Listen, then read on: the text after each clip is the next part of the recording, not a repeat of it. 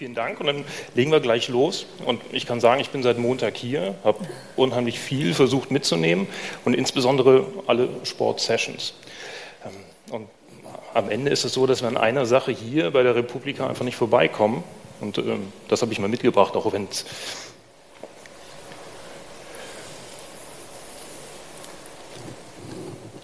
hier tun wir noch gut.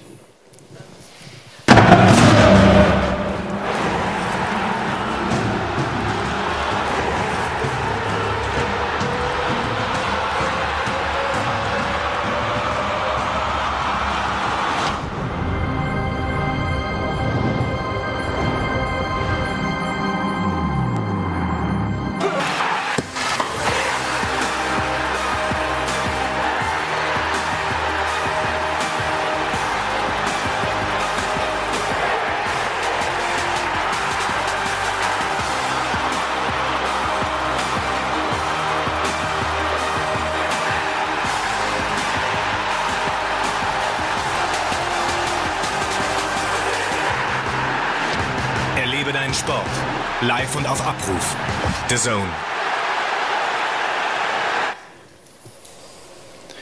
Der Anbieter war ein großes Thema in den vergangenen Tagen und ist auch einer, der den Sport verändern wird, insbesondere die, Sportberichterstattung. Ich selber als Blogger von die Sportpsychologen finde das super, ähm, denn letztlich ist es so, der Zone kümmert sich nur vorrangig um Livestreams. Ganz selten ähm, gibt es Hintergrundberichterstattung ähm, oder Vorberichterstattung. Nur beim Klassiko war das zuletzt äh, ein Thema. Ich habe mich gestern mit dem Benjamin Reiniger, Reiniger äh, unterhalten, das ist der Marketingdirektor. Und er hatte die wichtigsten, also die Dinge, die für der Zone am wichtigsten sind, sind, es muss live sein, das Ereignis, es muss pünktlich losgehen und es muss ein gutes Bild sein. Das ist das Wichtige, worum es geht. Es ist damit ist für mich verbunden, dass es eine unheimliche Chance gibt, ähm, Hintergrundberichterstattung zu liefern, die unabhängig von dem ähm, Medium äh, passiert, die das ausspielt, dieses Live-Ereignis ausspielt. Und ähm, vielleicht ist es so, das ist so meine, meine wilde These, die ich so habe, dass die Chance nie größer war für Blogs, wirklich Sportberichterstattung zu liefern, die am Ende gelesen wird. Und ähm, mit dieser wilden These im Hintergrund ähm, will ich euch mal vorstellen, wer hier ähm, ja, mit am Start ist. Das ist äh, zuallererst Stefanie Fiebrich vom, äh, Blog, äh, vom Blog Textilvergehen. Dann haben wir Marco Fenske ähm, vom Redaktionsnetzwerk Deutschland, was sich genau dahinter verbirgt. Wer es noch nicht kennt, äh, kommen wir, noch, kommen wir später noch dazu. Und äh, Matthias Frickel von der Deutschen Welle. Und ähm, Matthias, bei dir fangen wir gleich mal an. So alter Fernsehhase, kann man da durchaus sagen. Ähm, müssen wir nicht alle ein bisschen Angst haben vor dem, was Deson da so heraushaut und heraushauen wird in Zukunft? Ja, also wenn man so will, äh, das Ende des Fernsehens ist noch nicht da, aber wir sind am Anfang des, äh, des Ende des Fernsehens. Also wir sind mittendrin in diesem großen Prozess, wo sich das alles verändern wird. Ähm, ich habe das festgestellt, letztes Jahr äh, war ich bei der WM als Berichterstatter für die Deutsche Welle und gucke mit jüngeren Kollegen, gucke ich ein Fußballspiel und ich merke, die, die Jungs gucken eigentlich kaum mehr das Spiel, sondern die sind sowieso die ganze Zeit machen die nichts anderes, als sie das bei Twitter gucken, wer kommentiert das gerade, wer ist bei Facebook, was wird darüber gesprochen? Und eine Berichterstattung in dem Sinne, alles was da drumherum ist, interessiert fast gar nicht mehr. Und wenn du siehst, wenn du dann mal bei der Nationalmannschaft oder woanders unterwegs bist, klar, da sind 80 Journalisten mit dabei oder 100 Journalisten inzwischen, aber es kommt ja doch keiner mehr an Informationen wirklich richtig ran. Ja? Also es ist genau aufgeteilt, es wird immer schwieriger, um was exklusiv zu bekommen, Pressekonferenzen und so weiter. Und wenn das Publikum, ein jüngeres Publikum, wenn das gar kein Interesse mehr daran hat, was da alles äh, vorher, nachher passiert, klar, jeder hat irgendwie Interesse daran, aber das werden nicht mehr die Fernsehberichterstatter sein, sondern die Informationen holt man sich woanders. Also die Spiele, das Wichtige ist, dass die Leute die Spiele sehen können und die ganzen Informationen, wenn du ein Fan von bestimmten Verein bist, äh, wenn die Nationalmannschaft irgendwen unterstützt, das holst du dir alles auf Social Media, das holst du dir alles woanders, das holst du dir im Netz, aber dass die Fernsehberichterstatter, dass die weiter die Könige sind sozusagen, denen wir allen an den Lippen hängen, äh, ich glaube, die Zeit geht langsam zu Ende. Das scheint, als würdest du dem gar nicht so nachtrauern. Also bei dem Fußballfan geht ja einiges verloren, an, woran er sich gewöhnt haben dürfte in den vergangenen Jahrzehnten. Also sagen wir mal so eine langweilige Vorberichterstattung, wo einem die Füße einschlafen, unabhängig vom, vom Anbieter. Aber auch solche Sachen wie die Live-Präsenz eines Kommentators im Stadion gibt es bei der Zone nie bis kaum. Wir sitzen in Ismaning in Legebatterien und äh, gucken von dort aus die Spiele, haben also diesen, haben nicht das Gefühl für das Live-Ereignis, was sich da abspielt. Also nur über eine gewisse Distanz. Und gleichzeitig auch die Reporter an der Seitenlinie, also wo eine kritische Beobachtung vielleicht möglich ist, wo eine kritische Berichterstattung äh, passieren kann. Geht uns das alles verloren? Also schwer zu sagen, was da wirklich verloren geht. Also ich, mein Eindruck ist bloß, äh, also wenn man bei solchen Großereignissen gerade ist oder bei der Nationalmannschaft und sonst was, das ist ja genau alles abgesteckt, was du machen darfst, was du nicht machen darfst. Und äh, jeder beschwert sich, ja. Du hast lauter Kollegen, alle sind da, jeder jammert darüber, ja, und äh, das kann ich nicht, das kann ich nicht. Wir haben, äh, was machst du da? Hängst du im Trainingslager und dann hast du irgendwie fünf Minuten Presse, 20 Minuten Pressekonferenz, ansonsten darfst du zehn Minuten Training drehen und alles andere musst du hier zusammenspinnen und du bekommst kein Exklusivinterview oder so, also sehr schwierig alles. Und, äh, und trotzdem die Leute jammern alle, aber dann abends, äh, wenn dann Mercedes einen Empfang macht, dann kommen sie alle und jeder mützelt um, die, äh, um den Pressesprecher rum und versucht noch was Kleines für sich rauszuholen.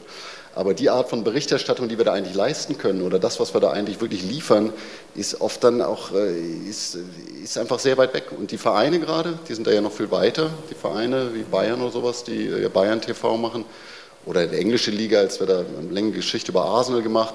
Bei Arsenal, da gibt es eine, ähm, einmal im Monat gibt es einen Media Day. Ja? Und äh, obwohl wir eine Kooperation mit denen hatten und zusammen was über ein tolles Bildungsprojekt, wo man was über, wie man mit Fußball Deutsch lernt und sowas, mit dem Goethe-Institut aus Arsenal hängen da mit drin und so weiter. Trotzdem hat das, das hat ein Dreivierteljahr gedauert, bis du Mertesacker dann mal hast. Und äh, wurde dann doch immer wieder verschoben, weil dann, äh, nee, heute, äh, wir haben nur einen Media Day im Monat, wir haben einmal was zu machen ähm, und äh, heute ist, äh, ist unser Ausrüster da, Puma ist heute da, wird es wieder einen Monat verschoben. Und ich glaube, das ist die Zukunft, die einfach passiert. Man wird immer schwerer an die Leute rankommen und dementsprechend äh, wird man auch rund um diese Ereignisse, äh, ja, da, natürlich fehlt da was, aber das ist kaum aufzuhalten ein Anbieter wie der Zone fällt ja nicht vom Himmel. Was mich so bewegt, hat das klassische Fernsehen, da meine ich nicht, nicht mehr nur die öffentlich-rechtlichen, auch die privaten, nehmen wir mal RTL, die die, ähm, die Rechte sich gesichert hatten für die EM- und WM-Qualifikation, die gestartet sind mit so einem 90 Minuten Vorlauf zu Beginn, das aber nach zwei, dreimal auch eingestellt haben, nicht zuletzt deshalb, ähm, weil deren Hauptpublikum äh, gemeutert hat, weil deren Serien einfach weggefallen sind an den äh, Ausstrahlungs- und Spieltagen. Ähm, aber hat da das Fernsehen nicht was verkackt? Also wirklich. Naja, klar, Fernsehen. Ja, wie, also ich meine, das, was wir jetzt haben, ist ja sehr oft Hofberichterstattung oder dass man wirklich sehr nah an den Protagonisten bleibt, um sich mit niemandem zu verscherzen und dann sicher zu gehen, dass man das nächste Mal dann doch wieder ein Interview bekommt und so weiter. Da verändert sich so viel. Natürlich hat das Fernsehen da irgendwie vielleicht auch versagt, aber jeder weiß, dass die, das, was für die Rechte zahlst, kannst du nie wieder reinholen mit den Quoten, die du hast. Und je nachdem, was du für ein Publikum hast, äh, werden die Leute sich. Aber ich glaube halt wirklich, die Leute holen sich das woanders. Also wenn ich äh, eine jüngere Generation denke, wenn ich an meine Tochter denke, die 20 ist, irgendwie, die, die, ich weiß nicht, wann die das letzte Mal ferngesehen hat. Ja? Die, also die haben Netflix-Abo und dann gucken sie da die Sachen, die sie brauchen, ansonsten sind sie auf sozialen Netzwerken unterwegs. Und ich glaube, im Fußball oder auch im Sport wird sich das auch dahingehend entwickeln, dass die Fernsehsender, also wir müssen jetzt einfach umdenken. Wir müssen äh, wissen, wo holen wir unsere Leute ab. Und das kann nicht die klassische Fernsehausstrahlung mit der Live-Berichterstattung und mit dem drumherum, äh, kann es eigentlich nicht sein. Also wir müssen umdenken, müssen sehen, wie können wir auf Social Media oder wie können wir auf anderen im Internet andere Sachen machen, die die Leute finden, die die interessieren, wo sie dranbleiben. Aber wir können nicht glauben, dass man mit einer normalen Fernsehberichterstattung irgendwie weitermachen kann. Stefanie, du bist ähm, Bloggerin, betreibst mit deinem Mann und drei, vier weiteren äh, Union Berlin-Freunden ähm, den Blog Textilvergehen. Ich habe das anfangs ein bisschen reißerisch, ein bisschen frech formuliert, dass es eine Riesenchance für die Blogs ist. Siehst du das genauso oder bin ich dazu positiv? Naja, wir haben ja die gleichen Grenzen, also die gleichen Grenzen bei der Informationsbeschaffung. Wir stehen ja an derselben Stelle, das heißt, ähm, die Informationen, mit denen wir arbeiten, sind keine anderen. Wir sind, haben allenfalls halt das Spiel gesehen. Wir haben, wenn wir mit gut haben, gehen wir halt zu, selbst die Pressekonferenzen werden ja live übertragen. Das heißt, ähm, dir steht im Prinzip das Material zur Verfügung. Das ist, glaube ich, quasi allen offen. Und äh, ansonsten ähm, haben wir naja, andere Features eventuell. Also wir, wir können mit den Publikationsmöglichkeiten, die wir haben und mit den Formaten, die da sind, einfach mehr machen.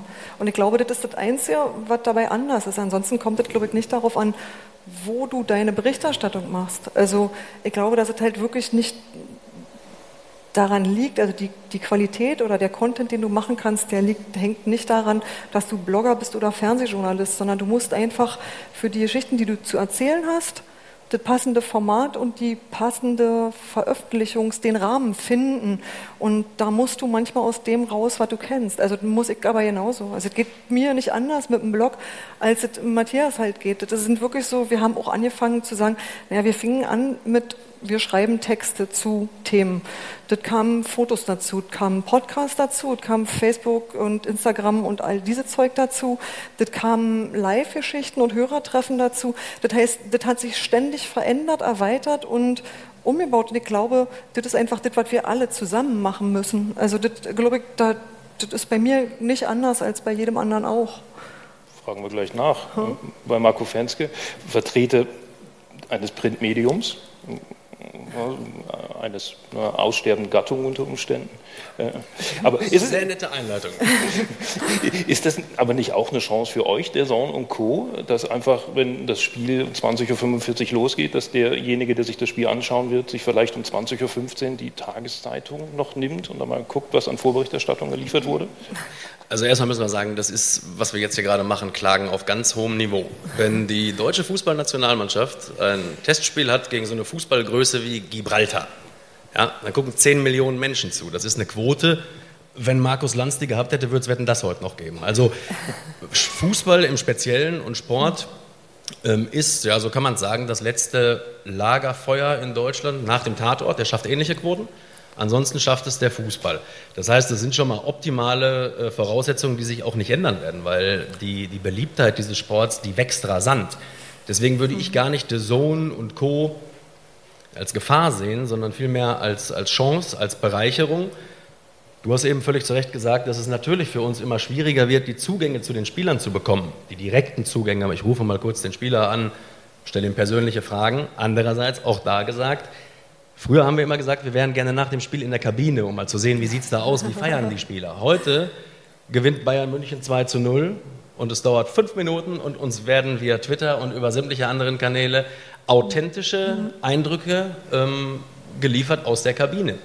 Das heißt, auch da einerseits Zugänge gehen verloren, andererseits Zugänge ähm, werden uns wieder ermöglicht. Das ist das, das Klagen der Sportjournalisten. Ich kann das nachvollziehen. Also früher als Jürgen Klopp noch in Dortmund war, konnte ich ihn auch direkt anrufen, mit ihm reden und das war eine ganz andere Geschichte. Heute ist das weit, weit schwieriger. Um auf die Ausgangsfrage zurückzukommen, ähm, Tageszeitungen sind so in etwa, ich glaube, da sind wir Leidensgenossen, ähm, was das Fernsehen angeht, ja, durch Netflix und Co., durch weitere Angebote, The Zone. Tageszeitungen ist es, ist es ähnlich. Ich glaube nicht, dass durch äh, die neue Berichterstattung durch The Zone, die einzig live übertragen, dass es plötzlich am Kiosk irgendwie Schlägereien gibt und dass sich Leute noch die, die um die Tageszeitungen reißen. Nein, auch da müssen wir, uns, müssen wir uns umstellen und müssen überlegen, wie können wir auch die Berichterstattung in der Tageszeitung, nicht nur in der Tageszeitung, umstellen und anpassen, um eben auch dort ja, neue Arten der Berichterstattung zu liefern, die dann wiederum auf das einzahlen, was da gerade passiert. Welche neue Arten von Berichterstattung gibt es bei euch? Also ihr seid ja im Redaktionsnetzwerk Deutschland, also quasi Matzak, die Matzak-Gruppe mit über 30 Zeitungen in Deutschland verteilt. Wie sieht das aus, was ihr an, Sport, Sportberichterstattung plant? Also es geht ja schon darum, live steht über allem, live können wir nie liefern, live kann niemand liefern, steht über allem. Früher war es so, dass man in der Tageszeitung, glaube ich, noch, schon nochmal nachlesen wollte, den Spielbericht, den klassischen in der 30. Minute Schuss an den Pfosten und das ganze Ding nochmal. Das funktioniert nicht mehr. Das hat, das hat jeder gesehen. Das braucht keiner mehr am nächsten Tag nachlesen. Das heißt, auch da die Möglichkeit einzuordnen durch Kommentare, ähm, weiterzugehen durch Einzelkritiken, Spielerbewertungen, hintergründiger Berichterstattung, auch Exklusivinterviews. Das, äh, ja, es ist schwer, aber wir merken es ja mit Beharrlichkeit und guten Argumenten ähm, ist es auch dort möglich weiterhin Exklusivinformationen und Exklusivinterviews zu bekommen. letztlich auch bei euch in eurem Fall eine Bündelung von über 30 Zeitungen, wenn eines der kleineren Blätter aus Gießen oder was auch immer äh, bei Bayern München anfragen würde, die Erfolgsaussichten wären ja gleich null. Genau, durch diese, durch diese Bündelung, insgesamt sind es ja mehr als 30 Tageszeitungen, das ist immerhin noch eine Millionenauflage, die wir da täglich haben im Printgeschäft. Aber auch da ist es ganz witzig, ähm, sowohl in Gesprächen mit äh, Werbekunden als auch in Gesprächen mit Vereinen, wenn es um Interviewanfragen geht. Dass das vor zehn Jahren wäre so eine Millionenauflage, das wäre sensationell gewesen. Da hätten alle gesagt, klar, da sind wir dabei. Heute ist die erste Frage, nee, was, wie sieht das denn aus mit Influencern? Wie viel, wie viel Facebook-Follower äh, äh habt ihr denn? Also auch da verschiebt sich ähm, bei den Vereinen so ein bisschen schon die ganze Geschichte mehr ins Digitale und die Printauflage wird dann eben noch on top gesehen, on top noch mitgenommen. Meinem zweiten Ich als ähm, Journalist war ich gestern bei der Redaktionskonferenz der Deutschen Welle äh, im Sport, also die Kick-Off-Redaktion hat sich versammelt und da wurden wilde Pläne diskutiert, nämlich bei Kick-Off, dem etablierten Fußballmagazin seit 13 oder 14 Jahren, wird es große Veränderungen geben. Was macht ihr, um dem, um, um, ja, um dem Markt hinterher zu rennen oder was voranzutreiben, neue Türen zu öffnen. Ja, vielleicht äh, zur Einordnung, dass man das versteht. Also Deutsche Welle, wir bieten halt, äh, wir haben ein Fußballmagazin zweimal die Woche, eine halbe Stunde und das ist eben ein weltweites Magazin, was auf Deutsch, Englisch, Spanisch und Arabisch läuft. Ähm, montags immer alle Spiele, alle Tore und äh, eben anders erzählt, also eher Geschichten, weil wir wirklich erst Montagabend äh, das Erstausstrahlung, dementsprechend erzählen wir dann meinetwegen die Geschichte, was passiert im Kopf von Pep Guardiola und erzählen das Spiel aus dessen Sicht meinetwegen oder so. Also eher ein bisschen wie aktuelles Sportschön, nur noch eins weiter gedreht, also sehr spielerisch mit Musik und was weiß ich, also ein bisschen anders. Und dann hat man noch ein zweites Magazin, was immer am Donnerstag lief, was eigentlich eine Vorschau ist, wo wir auch Sachen von der DFL übernommen haben. Aber jetzt in dieser neuen Zeit ist es klar, dass wir eigentlich, wenn wir jetzt ein neues Magazin machen, wir haben ab ähm, August ein neues Magazin, Englisch ist bei uns die wichtigere Sprache, unser Zielpublikum äh, sind zu 80 Prozent, 80, 90 Prozent englischsprachig, weil es eben ein weltweites Magazin ist. Und jetzt denken wir es halt andersrum. Jetzt geht es darum, dass man eigentlich von Social Media und vom Internet her denkt und daraus später noch eine Sendung bastelt. Also das Ding wird Kick-Off Live heißen und es geht wirklich darum, dass man sagt, im Fußball sind Emotionen und alle Gefühle, die wir sonst so haben in der Welt, äh, sind im Fußball nochmal ganz stark gebündelt. Also es wird ein Interviewformat geben, es wird ein Reportageformat geben, aber es werden alles Sachen sein, die eher für Social Media gemacht sind und aus denen man später dann eine Sendung zusammenhaut. Also im Piloten, den wir gerade durchgebracht haben, war das Thema Freunde meinetwegen. Dann hast du eine Geschichte, klar hast du Reus und äh, Schirle und seine Kumpels, wie die miteinander ein bisschen rumflachsen, eine Geschichte, aber eine Geschichte, die eigentlich auf Social Media erstmal funktionieren würde. Oder du hast ein Interview mit äh, Ancelotti, was wir hatten. Du würdest es aber erst auf einen YouTube-Kanal packen oder du würdest es erst bei Social Media in kurzen Schnipseln spielen und später baust du irgendwie noch eine Sendung draus. Du musst die Leute ganz woanders abholen. Also die Chance, klar, wir haben, wir haben 96 Rebroadcaster weltweit und überall auf der Welt läuft auch dieses halbstündige Magazin, aber wir müssen total umdenken. Wir können nicht mehr, jetzt auf einmal sind durch Klickzahlen und so weiter, es ist auch messbar, wie groß ist der Erfolg wirklich, wie viele Leute sehen dich und so weiter, aber du musst einfach umdenken. Du kannst nicht mehr klassisch so weitermachen wie bisher, dass du sagst, ich mache einfach ein schönes Fernsehmagazin und dann gucken wir mal, wie sich das in der Welt verbreitet. Und äh, das sind so Schritte, wo, äh, wo man auch an die Grenzen stößt. Noch dazu, wo wir unser Zielpublikum nicht so leicht kennen. Das ist nicht so leicht wie bei einer Sportschau oder so. Die kennen ihr Zielpublikum besser als wir. Wir haben natürlich, äh, da das weltweit ist, wir haben 260.000 Facebook-Friends, die wir irgendwie kennen, aber da gibt es Leute, die auch nicht mehr rausbringen, als ich bin Fan von FC Bayern. Ja? Und also auf einem ganz niedrigen Niveau sozusagen. Und bei den Sachen, wo du tief gehen willst, hintergründige Geschichten und so, da hast du wieder ein anderes Publikum, was wir bei Twitter bedienen. Das ist sehr schwierig, das, aber du musst einfach völlig umdenken und musst wirklich wegkommen von dem zu sagen, wir machen einfach Fernsehen weiter, wie es immer war. Weil dann wirst du einfach niemand mehr erreichen in absehbarer Zeit. Also ich glaube, was deutlich wird, dass eine Menge Druck im System herrscht ganz viel Zwang zu, zum, zum Wandel. Mhm. Da kannst du vergleichsweise entspannt hier auf dem Hocker klar. sitzen, oder? Na klar, weil das äh, bei uns exakt andersrum funktioniert. Das ist wirklich eher so, dass man sagt, oh, guck mal, das ist auch noch eine gute Idee, lass uns das mal probieren.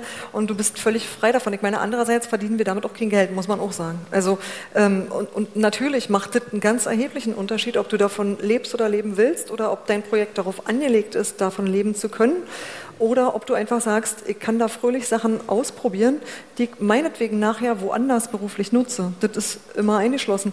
Aber ähm, wir spielen einfach gerne und das haben wir uns erhalten und erhalten können und das ist totaler Luxus. Das äh, kann aber auch dazu führen, dass ihr einfach guckt, wie machen die das? Ach, das funktioniert gut, machen wir das halt auch. Also man kann das ja in beide Richtungen nutzen. In meinem konkreten Fall war es so, ich habe 2014 den Blog die Sportpsychologen.de eröffnet, wo aktive, gut ausgebildete Sportpsychologen über aktuelles Sport, äh, über das Sportgeschehen bloggen und über, über ihre Arbeit bloggen. Das Ganze war, es gestartet im Juni 2014, also parallel zum Beginn der Fußball-Weltmeisterschaft. Und genau in der Phase hat der Axel Springer Konzern mit dem 1530-Blog einen Aggregator ähm, ähm, gestartet, der in meinem Fall mit den Sportpsychologen wahnsinnig was bedeutet hat. Also noch heute ist es so, ähm, dass die meisten externen Zugriffe, die einer Seite zugeordnet werden können, kamen darüber. Also das ist, hm, da man ähm, ein Beispiel vorbereitet. Die, das war ein Traffic-Motor gerade zum, zum, zum Start von der Seite. Ähm, das war großartig. Dem, das System dahinter, der 1530-Block, war relativ einfach gedacht. Die, der Axel Springer-Konzern hat äh, alle möglichen Blogs versucht zu kontaktieren mit einem mhm. wahnsinnig äh, spannenden Angebot, also unheimlich lukrativ. Sie haben kein Geld geboten mhm. und den Aufwand nach außen verlagert. Genau. Und letztlich nicht mehr gemacht, als äh, die Inhalte der verschiedensten deutschen Blogs, deutschsprachigen Fußballblogs zu kuratieren, mhm. das dann zu veröffentlichen. Ähm, in meinem konkreten Fall war es so, dass das äh, einfach nennenswert äh, was gebracht hat. Also über 5000 Seitenzugriffe, wie gesagt, immer noch der Bestwert.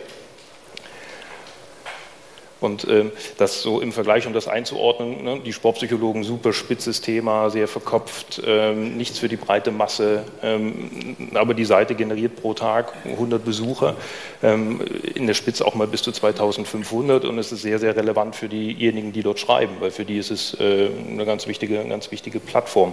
Aber zurück zu diesem 1530-Blog, ihr wart ja auch mit dabei. Hm? Ähm, deine Resonanz war, glaube ich, nicht ganz so positiv, zumal nach einem halben Jahr war der Ofen aus. Springer hat den Stecker gezogen, weil äh, das Ergebnis wahrscheinlich nicht das war, äh, was sie sich erträumt haben. Hm. Wie hast du die Phase damals wahrgenommen, die für mich so die schönsten Monate des, der, Internet, der deutschen Sportblogs waren? Das finde ich, also das freut mich natürlich sehr für dich. Ich habe einfach gar keinen Effekt davon gespürt. Also tatsächlich gegen null. Äh, hat meine Arbeit nicht beeinflusst. Also wir haben nicht anders produziert, keine anderen Titeltexte, Bilder, irgendwas gemacht, äh, haben nur gedacht so, naja, ich kann niemanden hindern, irgendwas zu verlinken, also kann ich es auch erlauben. Also es ist halt auch so ein bisschen, wir haben gedacht, es macht uns keinen zusätzlichen Aufwand, es stört nicht weiter und kann, man kann ja einfach mal gucken, ob es irgendwelche Auswirkungen hat. So. Und ähm, es hatte einfach keine. So kann ich heute sagen. Also tatsächlich auf Facebook zu gehen oder täglich Sachen zu schreiben und regelmäßig zu veröffentlichen, das hat ganz viel bewegt, aber exakt 15.30 hat gar nichts gemacht.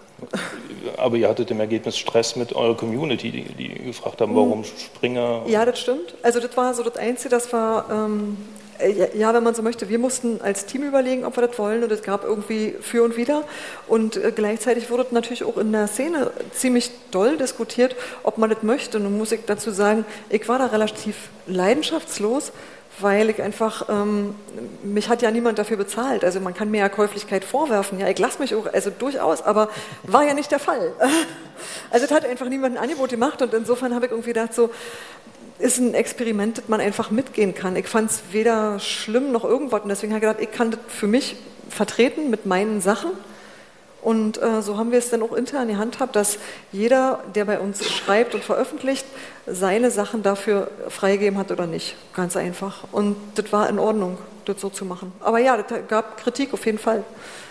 Die Systematik dahinter war ja auch, dass Springer das Recht hatte, das, was da veröffentlicht wurde, dann zweit- und dritt zu verwerten. Das mhm. hatte zur Folge, dass irgendein lapidarer Sportpsychologentext, wie Guardiola jetzt mit den Weltmeistern umgeht, mhm. sich bundesweit in der Bildausgabe wiederfand. Gekürzt bis auf na, bis Unkenntlichkeit sozusagen. Ne? Mhm. Ähm, aber immerhin zitiert mit die Sportpsychologen, also hat tatsächlich eben dann einen Effekt erzielt. Warum, Marco, hat dieses Konzept, was für Springer nicht tragfähig war nach einem halben Jahr, aber was ja eigentlich irgendwo reizvoll ist, diese Blogs, die es so gibt, Cavanis Friseur, Colinas Erben, Textilvergehen, die Sportpsychologen, äh, egal. Ne? Warum hat das noch kein anderer Verlag übernommen? Das weiß ich gar nicht, ob das noch kein anderer Verlag äh, übernommen hat. Die, ähm, du hast das schöne Wort eben gesagt, kuratieren. Ähm, das findet ja schon statt. Also 19 Min, glaube ich, machen ja nichts anderes. Jetzt zwar nicht ausschließlich mit Blogs, aber sie kuratieren Nachrichten. Und ich glaube, ähm, dass das natürlich ein Weg ist, diese, diese Bündelung, das ist ja dann auch wieder Teil eines Netzwerks. Ich glaube, dass Medien, die früher unterwegs waren, Ganz egal, ob es der Fernsehsender war, die Bildzeitung mit, mit einer großen Auflage, wer auch immer, die waren als Einzelkämpfer unterwegs. Ich will der Erste sein, der die Nachricht hat. Ich will der Erste sein, der das große Interview hat. Ich will der Erste. Alles gut und schön, das sollten wir uns auch erhalten.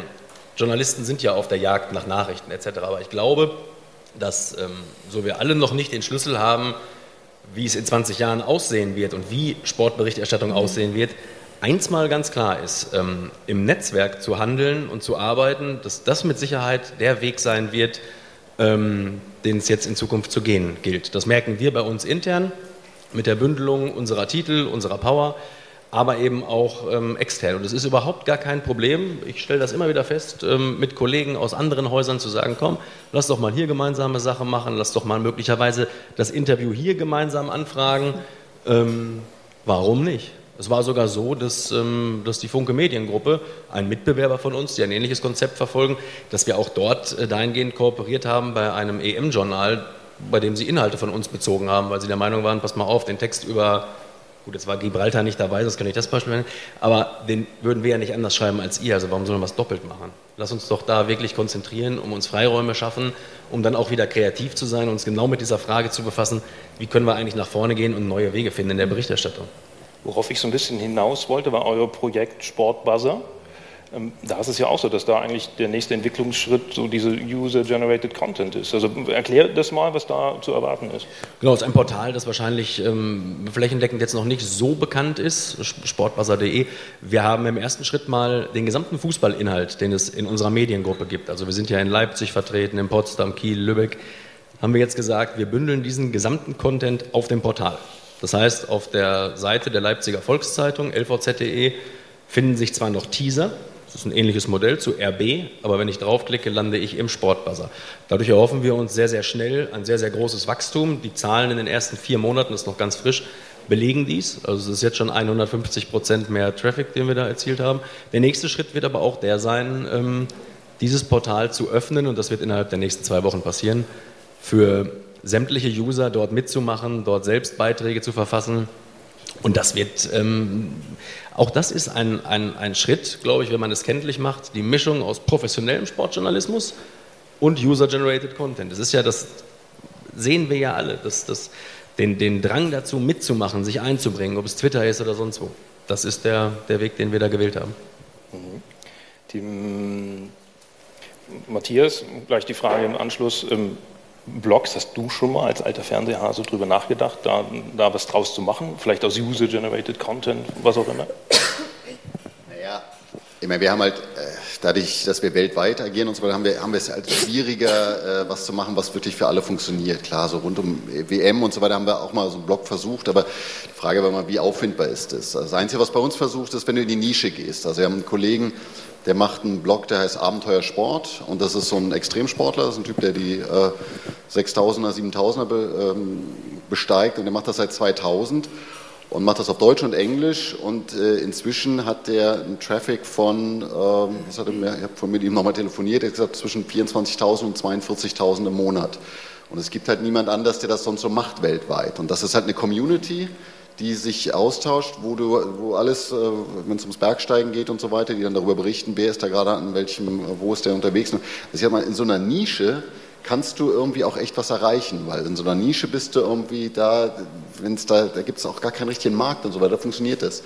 Wenn du aber versuchst, wenn wir versuchen, Sachen User-Generated Content haben wir immer wieder Sachen versucht, haben eine Reihe Kick It Like genannt oder so, so eine Minute. Jemand stellt seine Fußballwelt vor, schickt uns was und dann einfach nur jemand irgendwo auf der Welt und das auch im Fernsehmagazin gespielt oder sonst was. Aber das ist wahnsinnig schwer, noch wirklich die Leute so zu finden und so dann zu animieren, dass dann auch wirklich genug kommt dass ein paar Leute ein paar Fotos schicken oder sonst was, das, das funktioniert immer so, aber dass du wirklich mit denen gemeinsam was entwickelst, dazu ist die Community nicht eng genug. Ja? Also wir haben, klar, wir sind irgendwie auch eine Plattform für Bundesliga-Fans weltweit, weil es auf Englisch gibt es zwar viel, aber nicht, äh, es gibt wenige, die so viel auf Englisch oder die auch ein richtiges Fußballmagazin auf Englisch nur über die Bundesliga, sowas gibt es sonst eigentlich so nicht.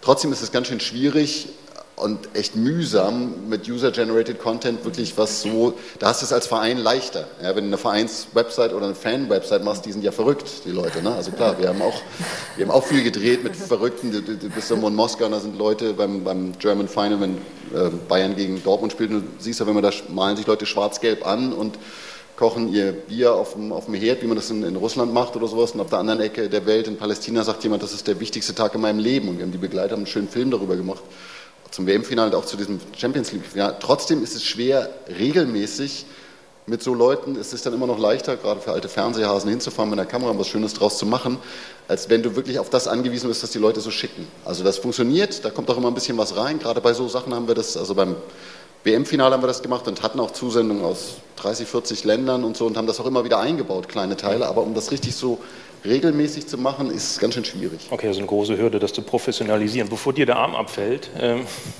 du hast eine Frage. Hallo, ich habe eine Frage an Steffi und mich würde einfach mal interessieren, was du meinst. Also du hast ja beschrieben, du hast die gleiche Datenlage eigentlich, mhm. ähm, hast keinen exklusiveren Zugang zu deinem Verein. Ähm, was, was könnt ihr denn liefern als Sportblog, einfach als, als äh, Fans, die ihr selber einfach Fans seid und für andere Fans schreibt? Warum ist das ein Mehrwert, wenn ihr eigentlich keinen anderen Zugang habt? Was könnt ihr geben? Naja, ich muss wahrscheinlich ein bisschen korrigieren. Ich habe schon einen Zugang zu meinem Verein. Der unterscheidet sich nur nicht von dem, den jeder andere Journalist auch hätte. Das heißt, ich kriege da durchaus Interviews, so ist das nicht. Und die führe ich dann auch alleine oder in Anwesenheit des jeweils gerade Verantwortlichen oder so. Aber ähm, die Leute sind halt gebrieft genug. Also so ein Fußballspieler hat heutzutage einfach ein Programm, was er erzählen darf und was nicht. Und das erzählt er aber auch jedem. Und das ist bei jedem gleich. Also das heißt, ähm, die Informationen, die bei mir landen, sind überwiegend die gleichen, die eben allen mehr oder weniger die Fragen zur Verfügung stehen. Und dann ist so ein bisschen die Frage, was man daraus machen möchte. Und ich weiß zum Beispiel, ich schreibe einfach äh, gerne eher literarisch. Mich interessiert bloße Berichterstattung gar nicht so sehr. Die lese ich nicht, die habe ich auch wirklich nicht Lust zu machen. Mich interessieren Hintergründe, mich interessieren die unsichtbaren Sachen, die zweite Reihe. Und ähm, das ist tatsächlich so sehr Nische, dass das für niemanden anders interessant ist und aber trotzdem ein Publikum findet, das mir ausreicht, wenn ich das so sagen kann. Also mich interessiert, was macht ein der Leiter eines Nachwuchsleistungszentrums. Das finde ich total spannend, weil mich einfach interessiert, wie das organisiert ist und was passiert mit all den Jungs, die nicht Fußballprofi werden, obwohl die da sind. Das ist für, für euch und für euer Publikum wahrscheinlich vollkommen egal. Und das interessiert mich auch nur bei meinem Verein und bei keinem anderen. Und deswegen schränkt sich das so von selbst ein. Das heißt, man, man arbeitet sowieso schon in einer Nische und die wird dann noch ein kleines bisschen kleiner. So. Und das ist halt letzten Endes das Angebot, das wir machen können. Und wir können natürlich ganz viel spielen. Wenn wir sagen, ein befreundeter Journalist hat zu einem Thema, das Union relevant ist, ein Buch geschrieben und wir können das jetzt verlosen, weil ich behalte so Dinge nicht, weil ich einfach sage, ich nehme keine Geschenke an, aber wenn es hier ankommt, ich kann es weitergeben. Dann mache ich das auf Facebook Live, um zu gucken, was Facebook Live so kann und wer Lust hat, das zur Kenntnis zu nehmen. Und das kann ich einfach machen qua Entscheidung per sofort. Das durchläuft also keinen langen Reigen der Gremien, sondern wenn ich denke, ich probiere das jetzt, mache ich das sofort. Und ich glaube, das ist so ein bisschen der, Unter der Unterschied zu dem, was wir so machen, dass ich einfach ganz frei bin in meinen Formaten und in meinen Kanälen und dass ich das täglich und stündlich ändern kann, wenn mir das einfällt. Und ich glaube, das ist tatsächlich irgendwo ein Gewinn. Was würdest du aber machen, wenn äh, nachher gleich der Tagesspiegel, die Berliner Zeitung und die BZ fragen, ob nicht eine redaktionelle Kooperation möglich wäre? Würdest du absagen oder? Die machen sowas ja durchaus. Also manchmal sieht die Kooperation so aus, dass ich einen Text von mir in einem anderen Text wiederfinde und dann frage, ob 70 Prozent jetzt nicht doch ein bisschen viel Übernahme sind dafür, dass ein anderer Name dabei steht. In der Regel stellt man das, dann ist es mir halt durchaus auch passiert. Mhm. Ähm, in der Regel wird sowas dann richtig gestellt und ähm, kriegt irgendwie wieder einen äußeren Rahmen. Aber nee, das heißt nicht, dass ich mich weigere, für jemand anders sowas zu machen, sondern ich kann verstehen, dass es Medien gibt, für die diese Art von Sachen einfach nicht interessant ist, weil die was anderes bespielen. Und insofern glaube ich, dass wir keine große Schnittmenge haben in, ja, in, den, in, den, in den Medien, in denen wir unterwegs sind. Also ich werde sicherlich kein besseres Fernsehen machen als Matthias. Sieg nicht passieren. Aber äh, ich bin wahrscheinlich einfach in anderen Dingen gut. So. Nichtsdestotrotz, also es gibt auch Beispiele für äh, Medienkooperationen. Ich erinnere mich an Spielverlagerung.de, die, keine. Ahnung, ja, verrückt, ne, der, Ja. der, der Inhalt. Ich weiß nicht, wie viele Jahre es her ist, aber es gab eine Kooperation mit dem ZDF, wo dann im Nachgang von Spielberichterstattungen, äh, Live-Übertragung von großen Turnieren dann derjenige von Spielverlagerung oder diejenige dann da war und das Spiel seziert hat in der Art und Weise, wie Spielverlagerung das macht und vielleicht ein bisschen reduziert, äh, damit die Oma von, nicht von der, von der Couch fällt. Ne? Die, also äh, es gibt es ja durchaus, aber letztlich die Geschichte geht, glaube ich, so zu Ende, dass das ZDF sich dann das Know-how selbst zugelegt hat und die Kooperation mit Spielverlagerungen endete. Und dann sind wir bei einem Blog, die das mit einem wahnsinnigen Aufwand machen, die das auf einem extrem guten fachlichen Niveau machen, na, bedingt davon leben können, äh, vorrangig durch Bücherverkauf, äh, Veranstaltungen und so weiter, weil Werbung im Netz und so weiter, da brauchen wir, glaube ich, nicht Genau. lange drüber reden. Ne? Das ist nicht irrelevant. Na, wir müssen also jetzt ist nicht das nachmachen, was woanders schon Genau. nicht funktioniert. Also das Genau. wäre dann auch wirklich Unfug. Aber man kann ja ähm, andere Wege finden oder andere Möglichkeiten des Geldverdienens. Ja, die sind, die sind nicht einfach, das weiß ich. Und ich, ich kann einfach nur sagen, dass ich über Bloggen dazu gekommen bin, ein Buch zu schreiben. Das wäre mir sonst nicht passiert, weil ich einfach eine Möglichkeit hatte zu zeigen, dass ich eine bestimmte Sache irgendwie gut kann und dass das irgendwie Menschen interessiert, was ich da mache. Oder ähm, ich kenne auch mehrere Menschen, die genau darüber für einen anderen Bereich quasi entdeckt wurden, wenn man das so sagen kann. Die dann einfach dadurch eine Möglichkeit gekriegt haben. Alex von Colinas Erben macht Sachen für NTV, weil er einfach gut ist zu erklären, wie Schiedsrichterentscheidungen zustande kommen. Weil das, ich kenne auch wenig Leute, die das besser können. Und das ist dann so. Bei aller, bei aller Romantik muss ich einmal äh, ganz kurz sagen, weil du gesagt hast, du hast dir nie Gedanken darüber gemacht, wie du damit Geld verdienen kannst, ob du Ja. damit Geld verdienen kannst. Das ist sehr, sehr romantisch und, und, und auch bewundernswert, Nee, total.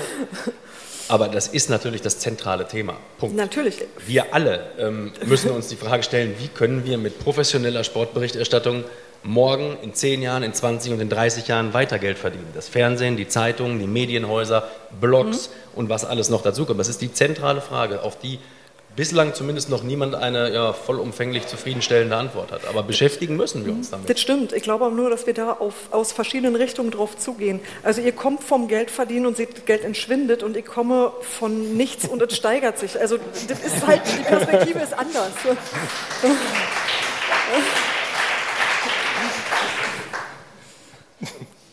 Also ja, und jetzt- also und jetzt das du, Nee, ich meine einfach, ich bin Geld verdienen nicht abgeneigt, habe ich schon gesagt. Also ich habe wirklich ja kein Problem damit, daraus Geschäftsmodelle zu entwickeln, aber ich kann die halt vorwärts entwickeln und muss nicht festhalten. Absolut, es ist ja, wie gesagt, bewundernswert, beneidenswert. Aber es ist ja auch so, dass, dass ganz oft junge Kollegen an den Universitäten sich heute die Frage stellen, lohnt es sich, Sportjournalist zu werden?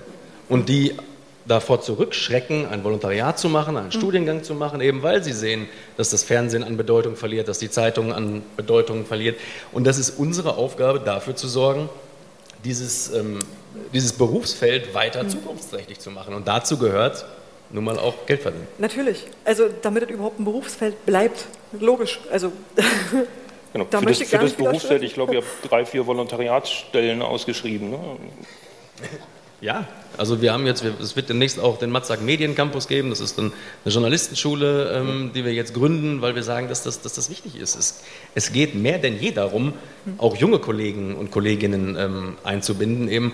Also ich bin jetzt auch nicht der Älteste mit 33, aber ganz ehrlich und offen gesprochen beim Thema Snapchat, äh, muss ich sagen, habe ich dann auch schon so. Ich glaube, dass mein Neffe, der 16 ist, dass der es deutlich besser kann. Also es geht auch, womit ich jetzt nicht sagen will, dass wir demnächst 16-Jährige einstellen, aber ähm, es geht schon auch darum, immer weiter ähm, den Nachwuchs zu rekrutieren. Und ich glaube, dass das vor 20 Jahren leichter war. Vor 20 Jahren zu sagen, hey, wer Sportjournalist, da, da, da sind die Leute, haben dir die Hütte eingerannt. Und heute ist es eher so, mm, mm.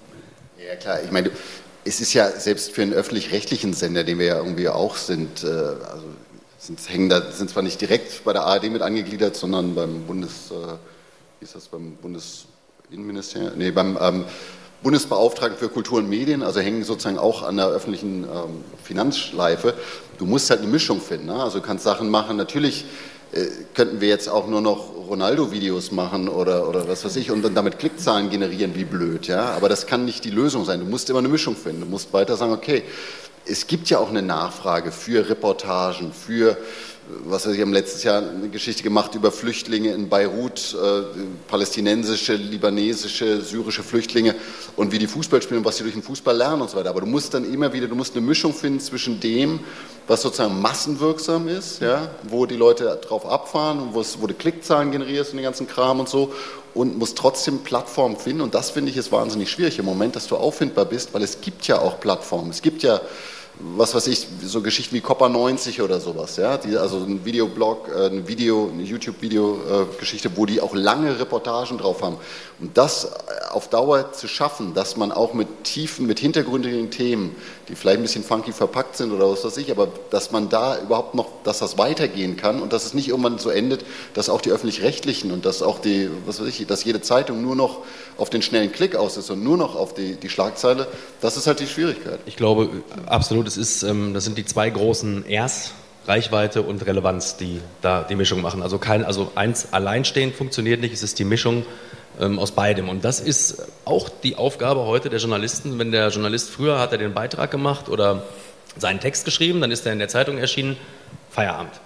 Heute sind Journalisten auch dafür verantwortlich, nicht nur einen Text zu recherchieren, produzieren, aufzubereiten, sondern im Nachgang dann auch dafür zu sorgen, dass der auch verbreitet wird. Mhm. Sich zu überlegen, ich schreibe jetzt, ähm, ich schreibe jetzt einen, einen Text über Union Berlin. Mhm. dann ist der fertig. Aber dann zu überlegen, wie bekomme ich diesen Text jetzt auch noch an den Leser? Denn Journalisten können nicht mehr so arrogant sein, um zu glauben, wir werden auf jeden Fall gelesen. Das Ding ist, das ist vorbei. Mhm. Heute kann man, wenn ich jetzt auf mein Handy schaue, kann ich genau sehen, jede Sekunde, wie viele Menschen sind bei uns auf der Plattform.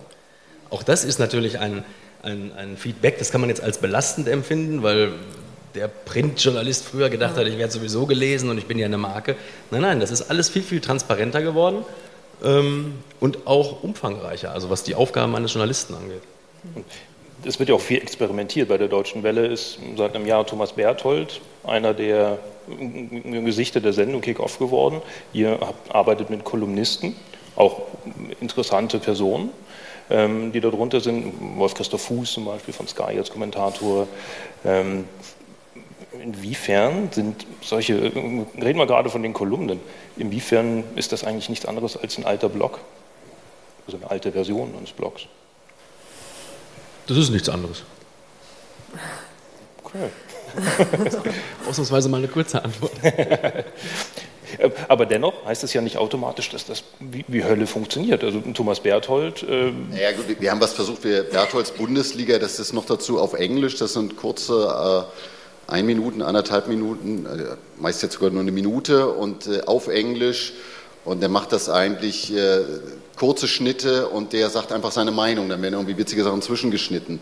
Das eine Ding, was mal richtig viral ging, dann war halt dann, wo, wo er erklärt, warum er äh, wie kann man überhaupt Fan vom FC Bayern München sein? Da sei ja nie Stimmung und das sei ja furchtbar, wenn man da ist und so weiter. Und wo er da wirklich mal richtig so vom Leder zieht. Das war super. Das Ding lief super, das hat die Bildzeitung geteilt, was weiß ich, dann ging das richtig mal viral. Aber sonst ist das wahnsinnig schwer, dann auch ein Format zu finden und ein Gefäß zu finden, weil weltweit, ein Weltmeister von 1990, äh, also Thomas Bertel ist ja keine Marke. Aber das ist genau das Ding, dass wir uns überlegen müssen, wann können wir die Leute wo, wie abholen, mit wem. Also wir haben zwei Kolumnisten, wir haben drei, aber gehen wir jetzt mal von zwei aus. Wolf Fuß, Kultkommentator Sky.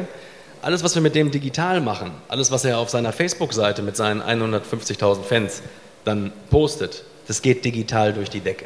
In der Zeitung sprechen wir eine ganz andere Zielgruppe an. Die Zielgruppe dort ist möglicherweise, ja, sagen wir mal, 55 plus optimistisch gerechnet. Die kennen den im Zweifel gar nicht so. Dann haben wir Hans Meyer als Kolumnisten. Also ein krasser Gegenschnitt. Und der funktioniert natürlich gerade in unseren Printmedien, funktioniert der überragend. Also wir bekommen keinen Leserbrief zu Wolf Fuß, aber zahlreiche zu Hans Meyer. Das zeigt, das, das, heißt ja nicht, der eine ist schlecht, der andere ist gut, sondern der eine ist eher geeignet für diesen Kanal, für diese Zielgruppe und der andere eher geeignet für diesen Kanal. Okay. Und dann haben wir im Sportjournalismus eine Situation, wo sich unheimlich viel verändert, wo die Vereine zu Medien werden, zu Medienhäusern, wo einzelne Sportler zu ja, Medienunternehmen werden. Inwiefern verändert das noch das Spiel? Also gerade äh, am Montag habe ich das aufgeschnappt vom Jonathan Sachse von Korrektiv. Vielleicht hat er sich versprochen, aber er hat gesagt, mit Bezug auf das Bayern München TV, dass da auch ehemalige Sportjournalisten arbeiten würden. Also was kommt da noch auf euch zu als klassische Medien, insbesondere wenn dann Bayern München Interviews produziert, ähm, wo dann für euch im Zweifel kein Platz mehr ist? Ja, da müssen wir ja nur mal einmal weiterschauen nach England. Ähm, dann wissen wir im Zweifel, was da auf uns zukommt. Also wenn, wenn der FC Bayern jetzt das Bayern TV startet und da die Möglichkeit hat, quasi sein eigenes Medium zu sein, selbst zu entscheiden, worüber reden wir jetzt, welche, es ist ja absurd, welche Fragen stellen wir uns jetzt selbst, welche Frage möchte ich heute Morgen beantworten. Ja.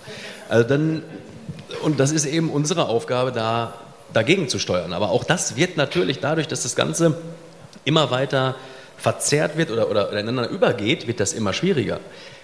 Ein Beispiel, ähm, jüngstes Beispiel, gibt Hans-Joachim Watzke ein ähm, relevantes Interview bei der Funke Mediengruppe, der offen zugegeben hat, ähm, Streit mit Thomas Duchel zu haben.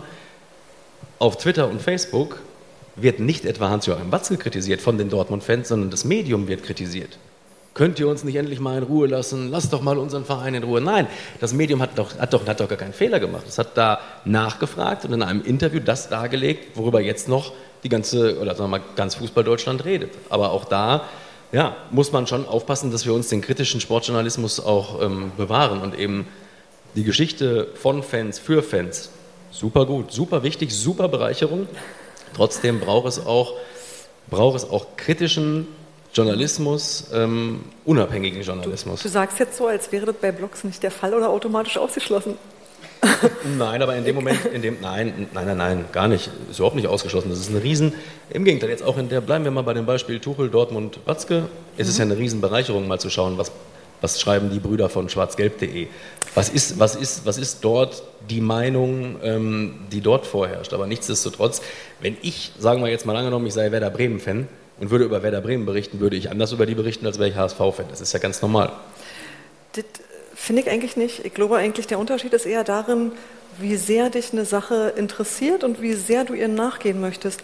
Ich finde zum Beispiel, Uwe sitzt da vorne und Uwe macht immer härter.de und Uwe ist gleichzeitig Blogger und auch Journalist und ich glaube nicht, dass das Dinge sind, die irgendwie überquer sind, weil ich glaube nicht, dass er im Blog eine andere Haltung einnimmt, als er das für die Zeitung macht. Und das ist gar nicht so untypisch, dass solche Sachen, also dass Blogger auch Journalisten sind oder mit journalistischem Handwerkszeug arbeiten, weshalb du eben auch ganz oft eine kritische Berichterstattung hast. Und ich glaube auch niemand ist kritischer als ein Fan, den was ärgert.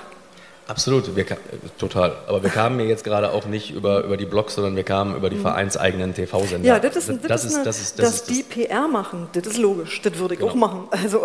Ja, genau, absolut, ja, aus, aus deren Sicht total ja, verständlich. Aber das genau. ist der Punkt, wo wir tatsächlich aufpassen müssen und dann, Stichwort Netzwerk, auch zusammen mhm. agieren müssen ja. und sagen müssen, hey, und es ist dann auch für die Vereine am Ende wichtig, eine gewisse Glaubwürdigkeit zu wahren. Eben. Und wenn ich doch als Fan weiß, guck mal, das ist jetzt, das ist jetzt mhm. wieder gesteuert und da ist jetzt in meinem Verein die haben gerade den Trainer entlassen, aber bei ihrem Fan-TV oder, oder Vereins-TV reden sie gerade darüber, wie, wie, wie, wie toll der Stürmer ist. Ja. Das ist halt ja. Dann fällt das auch dem Fan irgendwann auf. Das ist das, was ich meine, dass die Fans eben nicht doof sind. Die fragen nach, die gucken sich das an und die wissen, wer es gemacht hat. Also die können doch durchaus einordnen, diese Quelle da ist direkt der Verein und ich betrachte das jetzt mal als eine Werbemaßnahme.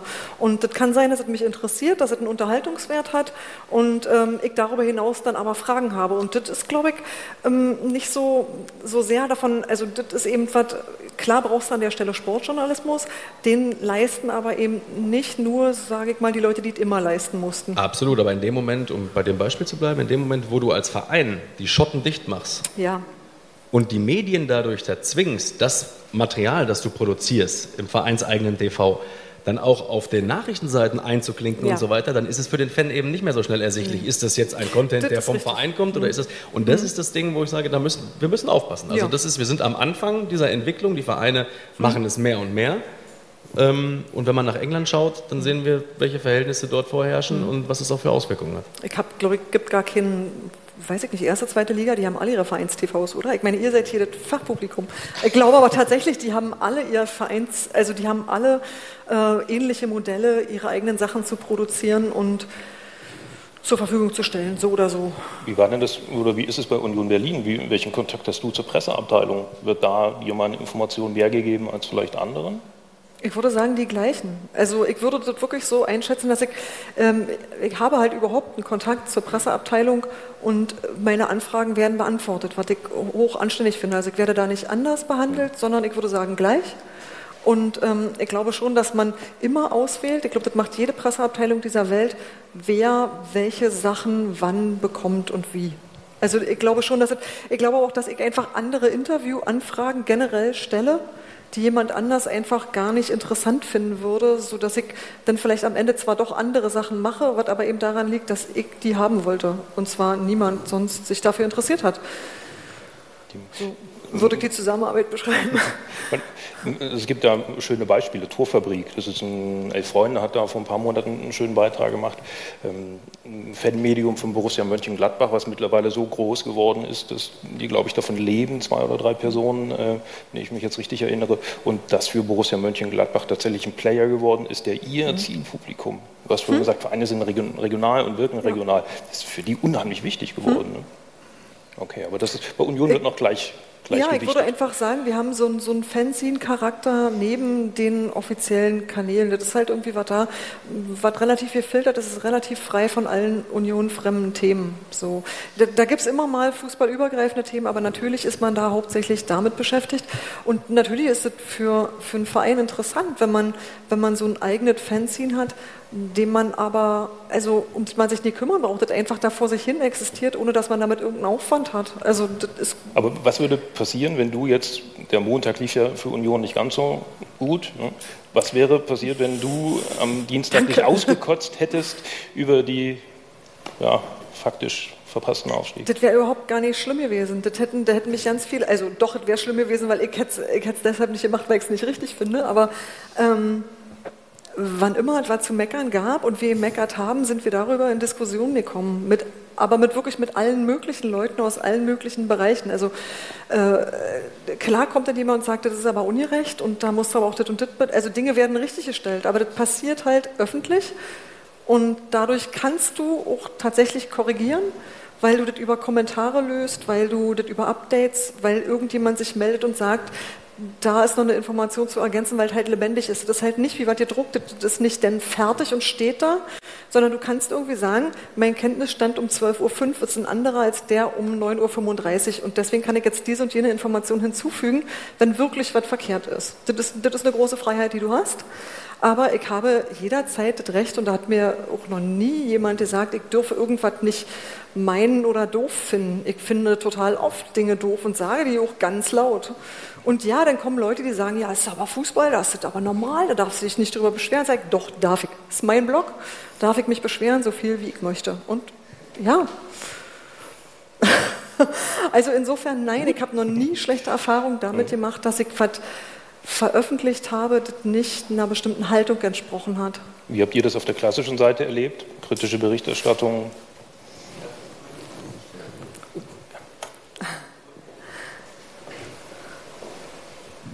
Mein Name ist Uwe Bremer, Berliner Morgenpost, also von Funke Medien.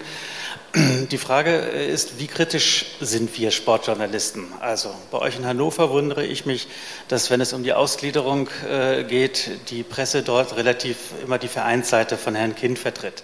In Dortmund, Funke Medien, meine Unternehmensgruppe habe ich mich gewundert, die waren sehr immer auf der, sind auf der Seite von Herrn Watzke in dieser Auseinandersetzung mit Tuchel. Ich weiß, über mich wundern sich Leute in Berlin, dass ich häufig auf der Seite von Preetz und Gegenbauer bin. Also sprich vom Manager und äh, vom Präsidenten. Also wie kritisch sind wir wirklich oder inwiefern, inwiefern versuchen wir, unsere Perspektiven für die Zukunft aufrechtzuerhalten? Naja, also wir haben ein bisschen wir haben das Glück, dass wir sozusagen ein internationales Publikum haben. Insofern sind wir nicht so hart äh, in dem inner ja, vereinlichen Diskurs und so weiter drin. Oder also das Zielpublikum ist ein anderes. Ja? Also wenn wir was über einen Verein schreiben und das passt nicht so, vielleicht kriegen sie es gar nicht so mit, was weiß ich, keine Ahnung. Aber du merkst ganz genau, wenn du mal mit einem anderen Thema kommst, ich erinnere mich an Geschichten, Hannover zum Beispiel hat einen Spieler, der kam aus Marokko und wir wollten irgendwie über seine Familie auch reden und da war gerade äh, arabischer Frühling und so weiter. Der Pressesprecher hat bei dem Gespräch, äh, hat vorher gesagt, darüber sollten wir nicht reden. Wir haben es doch trotzdem ein bisschen angeschnitten, so wie, wie erlebt er das, was passiert da eigentlich und so weiter. Der hat dann damit reingeschrien. Ja? Der hat dann irgendwie gesagt, nein, Schluss und bla bla bla. Und die haben es einfach so gesendet. Ja? Also mit Pressesprecher aus dem Off macht irgendwie, sagt, nee, also das war nicht abgesprochen, la la la la und so. Und danach war ein riesen Kampf und dann hat es irgendwie, äh, glaube ich, haben wir ein Jahr lang keine Interviews mehr bei Hannover 96 bekommen. Und das ist natürlich äh, vom Verein aus nicht professionell. Ja? Es gibt, aber das, es gibt diese Konflikte, gibt es immer wieder. Wenn du was anders machen willst, als es anders abgesprochen ist, man ist natürlich immer super freundlich und höflich und alles gut. Und wenn die aber professionell sind, dann verstehen die auch, wenn ein Thema in der Luft liegt und es ist klar, das Thema muss irgendwie angesprochen werden, dann verstehen die es auch, dass man es irgendwie mit reinnimmt und wie man, das kann man ja alles vorher besprechen. Und man kann auch bei einem längeren Exklusivinterview kann man vorher sagen, okay, wir schicken euch das gerade, wenn es jetzt für die Online-Seite ist, also nicht für Fernsehen ist es eigentlich unüblich, aber für, wenn du es dann, äh, wir haben ja auch online, machen wir auch, wenn du es online abdruckst, kannst du denen das auch schicken und die können dann nochmal irgendwie was reinschreiben. Alles gut, kann man alles machen, aber es gibt es immer wieder gerade auf der Seite von Bundesligisten, äh, wo du dann denkst, hallo, was ist mit euch los? Warum äh, wollt ihr alles diktieren? Härte ist es auch manchmal, vergangen war es auch öfter mal schwierig und so. Das, also, wo die einfach Vorstellungen davon haben, wie man da agieren soll, als wäre man eine Hofberichterstattung. Das kannst du halt nicht machen. Und das ist natürlich schwieriger, wenn du jeden Tag da bist und wenn du davon lebst, wenn du eine Lokalpresse bist.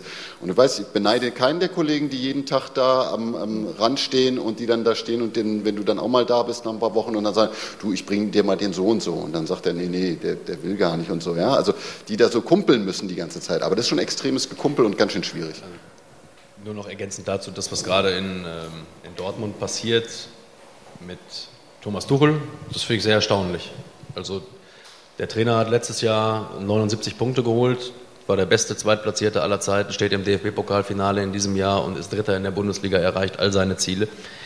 Wenn man sich die Berichterstattung in dem einen oder anderen Medium in diesen Tagen mal anguckt, kann man denken, das ist der, das ist der blindeste Typ, der in der Fußball-Bundesliga ähm, rumrennt. Und ohne jemandem da was unterstellen zu wollen, aber natürlich ist nicht ausgeschlossen, ähm, dass sich der eine oder andere da schon die Frage stellt, von wem habe ich hier länger was, von Hans-Joachim Watzke oder von Thomas Tuchel? Und dass man dann relativ schnell bei Hans-Joachim Watzke ist, ähm, ist klar. Ja, Martin Kind muss ich, muss ich widersprechen an der Stelle. Ähm, in Hannover ist es so, dass wir zwei Titel haben. Wir haben die neue Presse und die Hannoversche Allgemeine und tatsächlich, und das ist ja auch, zahlt auch ein bisschen darauf ein, ähm, das Schöne am Fußball ist, dass man ja auch herrlich diskutieren kann und herrlich streiten kann und auch mal anderer Meinung sein kann. Und in dem Fall Martin Kind ist es tatsächlich so, dass es dort grundsätzlich zwischen diesen beiden Titeln in Hannover unterschiedliche Meinungen gibt. Die eine Zeitung ist etwas kindnäher, die andere wiederum nicht. Und das wiederum ist doch dann auch das, was, was Pressevielfalt ausmacht. Also, dass wir habt ihr einen sehr kurzen Weg, um zu diskutieren, weil die Redaktionen sind zusammengefasst und beliefern nur die Titel. Ne? Ja, die Redaktionen sind räumlich zusammengefasst. Ähm, aber was Hannover 96 ähm, betrifft, gibt es natürlich weiterhin unterschiedliche Reporter, also den Reporter für die Neue Presse und den Reporter für die, für die HAZ. Also da fliegen wir euch im Alltag die Fetzen, super. Äh, eine Abschlussfrage vielleicht Genau, noch. eine Abschlussfrage noch. Ich wollte das nur ergänzen, was äh, Herr ähm, Frickel gesagt hat oder Matthias, ähm, dass man natürlich, wenn man in die Diskussion tritt mit den Vereinen, äh, durchaus denen auch klar machen kann, dass man dieses Thema jetzt besprechen muss. Also wir haben das Problem, dass wir jeden Sonntag in unsere Sendung äh, Gäste einladen müssen von den Bundesligisten, was nicht ganz einfach ist, was immer schwieriger wird. Und äh, wir erst in der letzten Zeit mit allen Pressensprechern nochmal den Dialog gesucht haben und haben gesagt, wir wollen auch kritisch berichten. Also wir, wir loben euch viel, aber wir müssen auch mal hinter die Fronten schauen. Und dadurch kommt auch eine Einsicht. Also man muss immer darauf zugehen, man muss buddeln, aber man kann durchaus noch äh, kritisch sein, ohne sich dann für eine Seite zu entscheiden. Im Übrigen glaube ich aber jetzt kein, kein exklusives Sportjournalistenthema. Ich glaube, dass es den, den Politikredakteuren ähnlich geht, dass das dieser schmale Grad ist, auf den die Kollegen, weiß nicht, vor 40 Jahren schon gewandelt sind und jetzt ähm, in Zukunft wahrscheinlich mehr denn je. Genau. Ja, wunderbar. Dann danke ich für die Diskussionsrunde. Wir könnten wahrscheinlich noch eine Stunde hier sitzen und weiter diskutieren. Es war auf jeden Fall sehr interessant, sehr kontrovers und vielen Dank dafür. Ja. Wir machen